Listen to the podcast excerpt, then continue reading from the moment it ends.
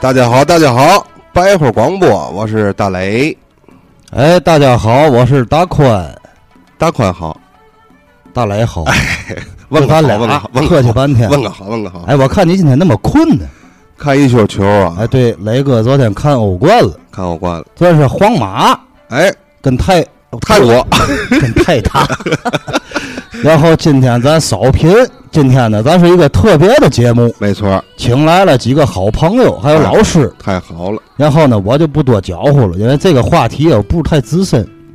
不是很专业，你还不专业我不专业。哦？你不专业好我，要是聊聊这个平时啊胡说八道还行，但是今天关于一个我很重视的人，没错。这个人是我的一个偶像，就是金文生老先生。上回聊你还哭了，这个人呢，我一提他，有时候心里光难过。嗯，我是他一个忠实的粉丝。对今天咱请来呢也金爷的这个大公子，还哎，有金爷的老战友，对，哎，先不提是谁，一会儿再说，对吧？神秘啊，还有一个金爷的小孙子啊，不是， 也是个小粉丝，啊我就不搅和了，我把话筒给金哥。哎，我介绍一下啊，今天请来的呢是金文生先生的大公子金奔啊，嗯大还家好大有家好，哎，金文生文化传媒公司董事长崔伟，大家好，大家好，大家好，好嘛？好，挺好的。我没看球是挺好的，这是嘛意思呢？因为老爷子走一年了啊，老爷走一年呢，从这个崔先生啊到他大公子，包括他这个好朋友，是吧？啊都想给老爷子做一个纪念的演出，也是准备了多半年吧，是吧？预计呢，今年六月份咱就搞一场演出，是吧？那个静哥，你看看你怎么个介绍介绍这场演出行吗？嗯、是这样，是这样，这个五月二十五日呢，是我父亲这个逝世一周年，嗯嗯、他的这些徒弟，包括师兄弟，呃，包括我们家里人呢，就是为了缅怀和祭奠我父亲，嗯，呃，准备用这个传统曲艺的形式好，来怀念一下我父亲的这个，嗯、怎么说呢，从艺的这个经历吧，和留下的一些这个，嗯、文化的一些这个段子。哎，不容易啊，老头儿这一生啊。是是是是是，这回这个节目筹备怎么样？嗯、筹备呢是嗯六来月份啊哈、来是六月份，六月十四号晚上的七点半，在这个京湾大剧院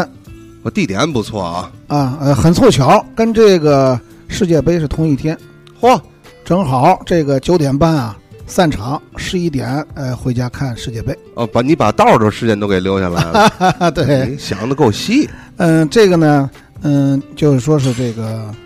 嗯，我父亲的呃，这所收的这些徒弟嗯和这个师兄弟，师兄弟呢都是这个年龄比较大的一些老先生，哦只要身体健康允许，表示都来。哦，哎，还这个还特意呢，呃，请了一些这个，嗯、咱天津市的这个老艺人，嗯，嗯、包括这个康万生老哦，哦还有老京先剧生，对，哦友情助演，嘿还有这个我父亲的师叔，呃，田立和老先生，嘿，相声也有，对对对，这呃，所以说这些徒弟呢也表示，只要是没有档期安排，嗯、百分之百的抽时间来。哦，哎，老头儿的这个徒弟们大概都有谁呀、呃，徒弟呢，他这一生呢，一共收了二十一个徒弟嚯，不少。啊，咱就不一一介绍了。这个天津呢，耳熟能详的就是天津电视台二哥说事儿的那个二哥王春哦浩，春是我浩父亲大徒弟。哦，他是十四岁拜的我父亲，嗯，后来呢，呃，参军，转业以后呢，去的电台。呃，再就是这二徒弟呢是郭德纲，这个大名人，呃，三徒弟于谦儿，嗯四徒弟李菁，五徒弟高峰，六徒弟梁宏达。哦，呃，在济南呢还有这么几个徒弟，呃，济南的大徒弟呢是罗广兴，现在呢也是山东快书非遗。哦，匪夷，对，呃，二徒弟呢是这个李涛，呃，在济南呢也是开了自己的这个芙蓉馆的这个相声社。哦，自己有园子。对，三徒弟呢是华清，济南电视台的节目主持人，也是济南市朗诵协会的主席、党委书记。呃，四徒弟呢是山东省唯一一个电台电视双跨节目主持人，一名小裸裸的刘汉卿。嘿，这是这是济南呢，当然还有，呃，还有这个王超。王成王超呢是这个也是他是气功的呃传统气功硬气功的非遗，也有自己园子，是吧也有自己的园子，园子叫江湖艺社。嘿，对，呃，再有呢就是像什么高爽啊，是山东省看见大学当的哥教哥授。你看这当哥哥的把这个这个这个，等于给他们都做了宣传了。啊，对 对，天津市呢还有也有，完了以后，实际要是细说起来呢，这个我父亲呢说的是四门报，嗯实际呢现在呢就是说我就是更正一下，实际我父亲应该算是五门报。这个在座的呢，还有我我我父亲的这个，呃，一个头磕地下的同宗的师兄弟，哎，呃，马氏相声传人，呃，马志明的徒弟，马三立的再传弟子卢福来、卢伯伯、哎卢叔，伯，卢伯，这个卢伯可以作证。我父亲的栗子活也是，就是说是呃很在行的，哦，所以说他这个保栗子，不对，炒哎天津，不不，天津在糖内炒行人叫糖栗炒子活，呃，糖炒栗子实际呢就是传统戏法，哦实际就是传统戏传统传统古彩戏法，哦，当然也包括这个气功，这都这都呃辫子活和栗子活这统称。嘿，哎，所以说呢，这个他的十八徒弟王超和这个十九徒弟任树国就继承了他们这他的这一支儿。哎，你继承的是哪一阵儿？我是山东快书，不行，这个因为这个来到天津以后啊，这个我父亲说了不允许从事这一行，所以说撂下了三十年。只允许在生活方面继续跟老头儿学习。啊， 这个呢，就是说是，嗯，怎么说呢？嗯，在单位，我在电视台工作三十年，电那那单位呢，电视台电台每次搞这个演出，嗯，我还是我还是那个上台演特别出的积极对的对啊对，因为我从小也喜欢这个，嗯，跟我父亲济南的大徒弟罗广兴学过这个山东快书。哎，你把话筒啊给崔哥，好的，别崔哥这一直这手都哆嗦挡着了。你要想把你说的遗言都留下啊去没吧，没没董事多少长，没董多事少长说两句。是，哎呃，大家好，大家好，呃，我是也是金老爷子一个粉丝吧，然后老粉丝，哦对老粉丝，很老很老的粉丝，然后我偶们然崔董事长头发都都没了。是太着急，太着急。呃，然后那个我们现在和等于是我也是老爷子粉丝嘛，然后偶然的机会遇到了金家大公子，然后我们怎么说呢？头皮屑，头皮屑，然后一嗯拍即合，嘿就决定成立个金文生文化传播公司，嘿，然后主要从事的是少儿的曲艺方面培训。哎，哦，我们觉得这个以后。国家也是一个重视的吧，嗯，没传错统，曲艺、传统对文化这些教育，呃，对孩子是应该是很有好处的。哎所以我们在做这些事情。那回来让我们孩子跟你学，啊你会吗？我会骂，我我就我就我就会说，主要是这样，会白我话。其实这啊我挺们这适合我个崔总啊，就属于怎么说呢？傻有钱，但是呢，还有一腔热血，不知道投在哪方面去，正好赶上金哥了。金哥呢，又是这方面的专业，家底子也好啊，还是说这些老艺人围着也好，这么着一气呵成，是吧？俩人就开始合作，对对对，是吧对对，这样也了却你一个心愿，是想是是，在曲艺方面做一些自己的贡献。对对对，没错，是这没意思错吧培养一些曲艺人哎才，让嗯、曲艺人才不至于断档，而哎，且、不会断档。对，而且让老爷子这个精神发扬下去，哎啊对吧，？你的贡献，告诉你，大大是的，吧？你你准备给我立个碑是吧？不， 你你先好好活着。啊呃，不采访你啊，行啊行行，主要今天啊，好些历史的东西，让这个我们没有没有看见过、没有见证的，有一个见证人在这儿。因为刚才那个金哥也说了，今天来的是老爷子的八兄弟，一个头磕地下的卢先生、卢老师。卢老师，您给呃，各位好，各位好，各位听众好，各位听众好啊。呃，刚才他们聊了很多啊，呃，涉及到什么呢？呃，行里说的杂卦，嗯，那么手都哆嗦了。实际说实话呀，我心都在哆嗦。呃，说起这事儿来呀，我特别激动。是呃，我从内心呢感激这位崔总吧，嗯你算算算侄子辈儿也啊好吧，算小老弟儿也好吧，江湖无辈。因为什么要感激他呢？为什么呢？呃，刚才说了啊，就说好像是他有一定的资金呃，啥有钱嘛，啊，就啥有钱这意思吧，我就形成了一种呃，有有有点资金，哎，想呢就干点正事儿，没错儿，因为这个甭管什么事儿啊，尤其这文化事业，如果说没有资金，什么事儿都干不了。不好迈不过，也说经济是一种基础，没错儿，有了它这个经济基础的支持呢，怎么讲呢？我们这些知道多的也好，知道少的也好，而且到现在还有口气儿能喘着、能活气儿，说的，这么一种人，对我们来说都是一种激励。哎一呀，种鼓舞，啊，呃，所以呢，我也很愿意啊，呃，投身到这个活动当中来。刚才说一个头磕地下，确实是那样。呃，当然了，呃，就是在金文生似恢复名义，似平反不平反这节骨眼儿，我们在天津相遇了。对，呃，在这之前呢，包括在原来枣园，现在济南呢，啊，那是实话实说，我没有亲历，因为我毕竟是解放后的生人，对有对，些事情呢都是解放前的生人。呃，我怎么才知道一些事儿呢？呃由于啊，我呃说起一个人来，咱们天津的观众好像似乎不熟悉，老哪位啊人呀应该知道连孝坤。哦，连孝坤呢是马三立马三爷的徒弟，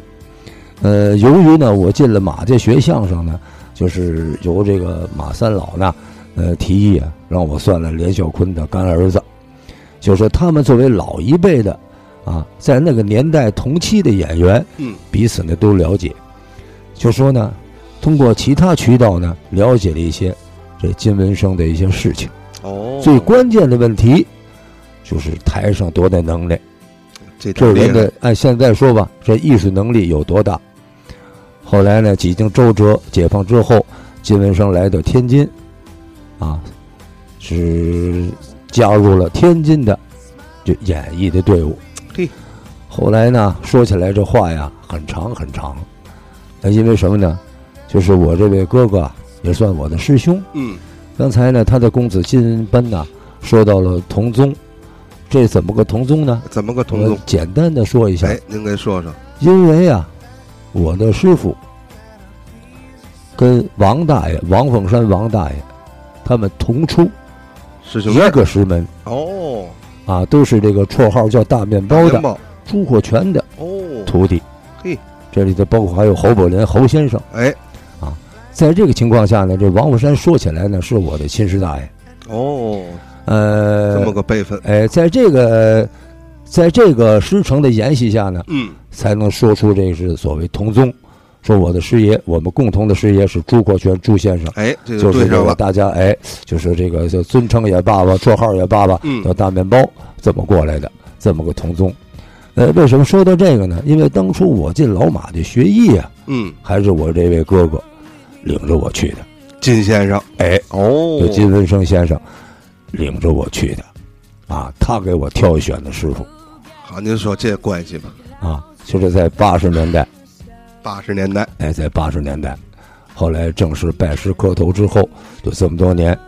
我们哥俩呢有很多交集，嗯而且呢对金文生这不是吹牛嗯，啊，就是怎么讲吧，从艺术上，就嗯马三爷那绝对是挑大指的您看看，啊，呃，马包三爷认括可的业人啊内，也好，业外也好，嗯对金文生舞台上的东西，那个没得说，绝对棒。据我所知，啊，新闻生，同一个就是相声也罢，快板也罢，这有贯口的这些东西，嗯包括刀枪呃这这人物字儿嗯，啊，刀枪赋这些东西，它就是同一个人、同一个节目不同折韵的东西，它都有，嘿，包括唱武松我老二，唱大个子，同一段节目，它能两用两个折来演唱。专业，这个我都听过，啊，后来呢，就说怎么讲吧，由于是历史原因呢、嗯，就是所谓的在过去那种，就怎么说吧，犯了错误了，呃，受到了一个相关的冲击哎和，相关的一些教育，但是呢，通过这个事儿呢，也是一种励志的过程。没所错以，说起来啊，它非常不容易，因为在过去那个年代，毕竟现在当然当然它没了，啊，活着八十多了，在那个年代，追着到五十年代，他也是血气方刚的小伙儿， 难免呢有时候说话不注意啊，实际心地没什么啊，在这种状态下呢，受到了一些当时的那种风波的社会冲击啊，社会造成的，最后呢，甭管怎么讲吧，也算叶落归根了。没因错为，早原先呢，他在老电台广播曲艺团，在那阵儿还没有天津曲艺团了。嗯最早原先的那阵儿，在建电台的时候、建团的时候，他就在那儿。就当初，他就所谓受到处理嗯是在电台，哦，后来呢是平了反之后，他又回到了电台。为什么回那儿呢？因为他毕竟是从那个单位出来的。从哪儿走回哪儿，哎，是这样。但是呢，他尽管说在受羁押期间嗯啊，就所谓的怎么说吧，这个词儿不是多准吧，因为我文化也不高，就好像似乎啊太就谦虚接近于流放这种感觉，就散养了，知哦，道吧？因为他也没有工资了，什么都没有了，就好像在那个阶段他就是一坏人，所谓刑满释放或者怎么情况吧，他是以什么为业呢？一生也是没业，以这个为业，以哦说书啊，没撂下，哎，没撂下，因为什么？他不干这个，干别的也不会哎，啊。呃，带着自己的媳妇儿出去说说书，在过去那个地方干起来非常艰难，嗯因，为当时的历史时期，像这种传统的东西那是不能说了对，啊，都风姿修的东西，没错那，就糟粕不能说了。但是他非常聪明，因为他这个聪明，我在这儿不是为他吹牛，嗯，啊，我见证过，他的脑力相当好。他尽管读书读到什么程度我不清楚，但是他的文化技术水准绝对不低。只有这样才能够在舞台上到了晚年说书，才能个别另样，嘿，词句才能铿锵有力，形容的，就是准确到位。要是不是这样，这是不可能的。您看，当然了啊，就作为他来讲，我认为啊，我挺羡慕他。从某个角度上讲，我也很嫉妒他。这嫉妒心从哪儿升起的呢？也就是说，他算有福的，在他那个年代，他经历了很多很多优秀的老艺人。哦，您指的这一点，哎，别的不讲，包括解放后，大家知道相声界泰斗啊嗯，还有一种说法叫相声界秀才，就是张寿臣、张毅、张寿老，都知道张寿老。张寿老一肚子好东西，一肚子好玩意儿。就张寿老到晚年，他有幸受团里指派，因为呢那阵儿一个人啊，嗯，就说是简单说吧，就如同二十四小时伴随张寿老左右。金爷，哎，在那个阶段，他算福分的对他，老天眷顾他，他在张寿老那儿也得到了不少东西。现在学东西了，哎，包括相声，包括后期后期大家都喜欢听他的这些评书，嗯，尤其评书评书嘛，光有书没评不行啊，大重在管不就是评他粉丝？对你包括刚才说的这崔总，对我干了文化公司这个对，啊，尽管说年轻，但是他也赶上尾尾巴了赶尾巴，啊，就在燕乐那儿没错，也追着听啊，对，哈、甚至于那阵还上班不上班，光光都听去，对吧？也就是说，为什么就是这些人都喜欢听他的东西？确实，他的东西有很多很多的特点。刚才在选人呢，大家在说这个事儿、哈，呃，涉及到了他的一个比较优秀的、出类拔萃的，大家比较熟悉的梁宏达。哎，对，实际梁宏达早原先也是坐火车来天津呢、到燕乐听他的书啊，听来听去，最后呢，老鼻子了，哎，爷儿俩产生情感。那时候我知道嗯，票价非常低呀、五块，啊，三三块，三块钱一张票，可是我知道，应了那句老话“无君子不养艺人”呢。没错，我曾经知道，啊并不富裕的老工人啊、老听众啊，他进去曾经买过十张票，一个人买十张票，那为嘛呢？就因为啊，按行话说，泥儿太薄了，人就是观众太少了。哦哦哦，哦说这老爷子在台在台上说书，就这几个人听，嗯，他说这三个小时，他他能挣多少钱呢？对，就出自于对演员的热爱，没有君子不养艺人，哎多买票，把兜里的钱，你在那个年代，现在说口袋里有个三百五百的不算钱，嗯， 过去在那个年代兜里都有三十五十的，那可就是富翁级的了，啊，多买几张票，捧这老头儿这情况怎么回事呢？就嗯是我哥哥曾经私下里坐一块儿跟我掉过眼泪，什么概念呢？因为老先生、老艺人、老演员都有这种习惯，他不是诚心的啊，嗯，就在台上一站，就在在台上表演节目，我们行话叫使活，嗯在使活的过程当中，拿眼一溜，用不着刻意的数，基本上今天到场多少位观众心里都得有数了。啊，有数了，他最后他合对不上了，他不是说亏票了，不对啊。比方说今天大家拿眼一看啊，进来三十五个观众，嗯，最后呢才二十八张票，哎，这怎么这回是事？亏票了。对，他所谓掉眼泪的关键就是，我看了半天，今天三十个人呢，怎么说四十五张票呢？哎，多十五张，这十五张怎么来的呢？那就是有人一个人买了多张票来听书，哎呦，而且呢，这种现象是屡有发生，不止一次。这也是激励老头儿啊，对喽，所以呢，他特别想念观众，尤其到晚年，嗯，大家也清楚，我就无需啊，就是繁重的赘述了。是是是，后来呢，由于身体原因，瘫没错痪在床了。没错儿，瘫痪在床之后呢，实际，我就说催人泪下的一句话：嗯，老头儿临归西之前，心里都都没忘了观众，哎呦，自己说我算嘛呀？我算什么？我就不是就是一个演员，就是一做艺的一艺人嘛。而且最后呢，也没到归到艺人行，还归回电台了，是一工作人员搞行政的。但是他由于爱大叔，他愿意把这种中华传统的这些东西传承下去，因为他脑子比较新。嗯刚才说了，就是在散养，所谓流放，嗯没有工作，没有职业，没有收入，嗯，哎，他干嘛呢？说书，啊，传统的老的书目不能说了，说新的，啊，说的是一道《基督山哦，基督山伯》爵，啊，《基督山伯爵》这部书卡西莫多，啊，在说这些东西。当时呢，借助什么呢？借助自己传统的功力，因为这里书的人物一出来，他有开脸啊，对有人物造型啊，对，这些东西，那他是滚瓜烂熟的，给就外套国人用开脸，套用一下，套用一下，给外国人开脸，哎，套用了一下之后呢，形成一种鸡公在那儿作为保障，嗯这东西出来跟别人就不一样。而且你今天听完了，明儿听还不一样。不是他词儿不准，因为他会的东西太多了，你看所以呢，人物出来的特别丰满，而且呢，他的经历比较特殊，活灵活现，在评论的过程当中，确实是一般常人评不到的深度，他能评出来。这才叫评书，而且呢，这里头大家清楚，相声讲究包袱，他的评书当中借助了相声的包袱，插科打诨，啊，提点呢擦边球的一些事例，哎，获得哄堂大笑。他的评书有着相声的功能，这不是我在这儿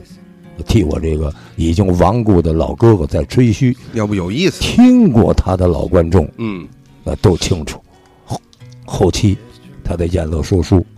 天津又恢复了茶馆相声。我呢，就在演出之余也到茶馆去听他相声，嗯，而且我这哥哥说完了书，也到我的演艺场所，不多呀，他也去过。哦，就说这种情况，早在宴乐的时候，大家知道众友在那儿演出，对，中啊流，呃，出来呀、方便一下去卫生间呢、嗯，就要走后头啊，彼此的，就是前台后台的呼应，就说玩笑一些杂卦时有发生，就非常有意思。听就听这个，你看我零零总总的说的这些东西，嗯刚才了就是大磊啊嗯，说这么一情况，听听听着听这个听哪个，就是相声当中的零碎儿对对对，啊。那天呢，我在一个怎么说一个微信朋友圈当中呢，就发现了呃有这么一段话，您给说说一个年轻人说的，啊，怎么才叫一个很好的评书演员？怎么的，他前头涉及到了一句老话，嗯啊，老听众、新听众都知道这句话：生疏、熟悉、听不腻的曲艺，马三爷当年说的，在天津嗯，流传很广的。呃不但马三也说过这个啊，就很多演员都运用过这句话嗯，啊，形容起来什么很简很简单嘛，从字面上很好理解，生疏就听书，就听生的，对，好像才有吸引力，悬念才大。熟悉呢，这戏我都熟了，怎么熟呢？总听总听，听这个上瘾了，上了瘾之后呢，我在底下跟着一块儿吟唱，还得唱这个，哎，哎，学会了也是一种乐趣，所以愿意听熟悉，就是听上瘾了，我要学会了这个有意思啊。怎么叫听不进去、听不进的曲艺啊？啊！因为这个是我们曲艺演员说出来的话，嗯就是你书也好，你戏也好，哦都不如我们 曲艺。自己啊捧，通 常曲艺就十二杂耍啊吧。哎，就是你我们这你你什么时候？因为他有当时有流行口，嗯嗯呃，现挂抓抓现实的东西，因为这东西它来的太快了，因为它无需人物，它无需人物之间的一种交换交际，不存在这些东西，得需要多少人完成这个事儿，一个人千变万化就全解决了。第二，不需要陪衬音乐，没有伴奏，因为它哎来的太快了，所以呢，这个快是戏剧，我不是说戏剧不好啊，嗯，就是戏剧变化的不能这么快，因为它必须有筹筹备准备具阶不段。不具备这条件，对喽，由于这个相声演员装聋像聋，装虎像虎，他具备了这个，所以呢，把这听不腻的就归到曲艺上了。啊，这是自己给自己归的。对，回到前文，嗯这个年轻人说出这么一句话，我十分赞同：嗯生疏、熟悉、听不腻的曲艺。嗯，他说出哪句话来呢？那句话，就是不是生疏，你说过这部书，啊，观众还想回来，还想听你这部书，这才是真正的艺术。没错儿，实际呢，我呢在舞台上实际演出呢，我也在啊，就是怎么讲吧，也通过实践，也是为了摔打自己。啊，就这同一个节目，必须当中，在某些章节上，在某些细小的问题上也得有变化。变 化因为观众他常来，就是你再好，你再准，老话说得好，总吃对虾他也腻啊。没错儿，你必须给他一种一种小的变化。老观众听完之后，哎，今天这样过来的，对，哎，今天这么样过来的，所以呢，这样呢才能保持一种按现在说的这种与时俱进的这种对新奇感。这种电话会有一些随时的变化，但是啊底它变不了，那没办法。呃说到这儿了，嗯，你看我聊了很多闲话，是在这里头呢，还得归到这个事儿来。没错儿。一上来我为什么说我要感谢这崔总呢？为什么呢？就是人家有钱，呃仨有钱吧？人家钱花哪儿去不行啊没错儿，啊！所以说非得往这儿上投，往这上哎太花棒呀了。他要想弄的话，做头套嘛不挺好吗？他不做。啊，那两你码回事来儿。我们介绍一下我们那大会，哈，就说这个情况呢，就不要不要 不要开这个玩笑啊！他做八个头套，做十六个他都做得起。哎，就是当然了，我认为光头也是一种标志，也是一种标志，对吧？毕竟光头的人少，我认为如果说要是市面上全是光头了，他花十万块钱做个头套他也做， 这就是一种个别另样主要是人长得帅，啊！对对对，就不在乎有头发没头发啊，就说什么概念呢？玩笑过去，还是从心里头实实在在的感谢这个崔总啊！任何事情没有经济力量的支持是不行的。没错儿。另外呢，归纳到这整演出了。刚才呢，就是我这文生大哥的大公子金奔也介绍了，对，在金湾大剧院六月十四号，六月十四号晚七点半搞这么一台呃综艺的节目嗯，但是呢是以曲艺为主的。呃，这里头还有呢，就是咱们那个著名的嗯，啊，著名的球派花脸，京孩儿现在可以说见着了，没人不竖大指的嗯，铁嗓子康本生先生。唱不屁啊，为什么要请康万生先生呢？这里头我还知道点小的问题哦，啊。你简早单在的介绍八介十绍，年代，啊，在八十年代，河北大街金龙宾馆，在那儿就搞过演出，就是我这师哥金文生、康万生，那是高范还活着呢。哦，啊，就在那儿搞过演出。就说怎么讲吧，就是艺行当中的交集，嗯，不是一年两年了。对，从艺术上相互的敬畏，没错儿，从人性上也是相互的敬畏。对所以呢，招呼打过去，康文顺先生二话没说，没有任何条件的你看看，友情出演。再有呢，就是我这位师大爷田立和先生。哦，田先生，田先生已经八旬老人了，可不呗，知道这么一情况，也是义无反顾的，必须来，哎呀，必须来，要上上台，啊，为这个演出，为了祭奠纪念他，出一份力量。当然那天也会有我的节目，但是我的节目跟这里艺术家们那就没法比了。您太谦虚了。另外呢，刚才介绍了，就是金文生，我这师哥嗯，啊，收了前前后后的二十一个徒弟，对，在各条就是各个岗位上嗯，都比较小有成就了哎，啊。像刚才说了，有那王超，我见过嗯，硬气功，山东，我见了硬气功不少了嗯啊。但是这个这孩子东西不错嗯，不错。另外呢，还有一个呢，呃，民间戏法的小人儿我也见过，嗯，说不上东西多精进，但是呢，我认为年轻的能够把力量下在这儿，就是中国老祖宗留下的东西，他还在沿袭。嗯，实际这东西发得了财吗？研究这个您说，为什么干呢？就是一种信念，就是传承出于对，一个是传承，一个对中华老东西，咱们老祖宗留下了老玩意儿的一种爱好，对这一种执着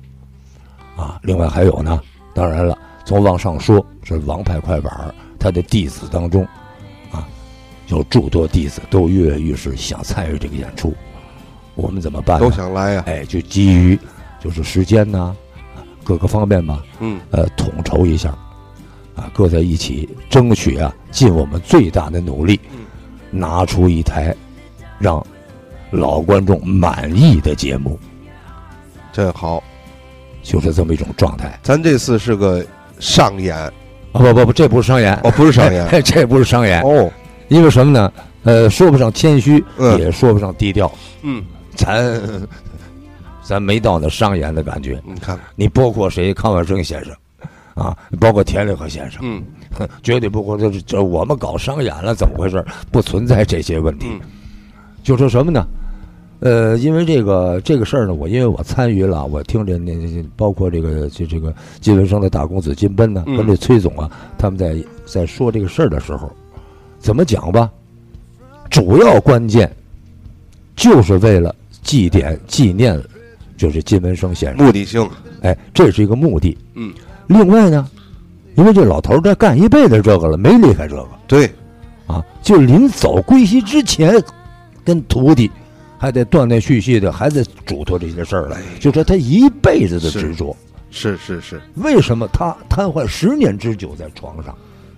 他能够活到现在？您说意思就是心里的这份执着永远放不下。对，永远放不下。他都不行了，已经瘫痪在床了，为什么还有这么多人想拜他为师呢？哎，实话实说，因为我跟这老头儿，我们在八十年代初期我们就接触了，哦，可不被您刚才说的意思，所以呢，对待他了解的相对说啊不少。这样，我今天先说到这儿。好，大家如果想了解，怎么办？欢迎大家来捧场观看演出。还是那句话，无君子不养艺人。没错，啊卢福来在这儿给各位听众、给支持曲艺的热心的父老乡亲们鞠躬了，欢迎您前来观看，前来捧场。好，六月十四，咱们大伙儿金万广场不见不散。好，再见。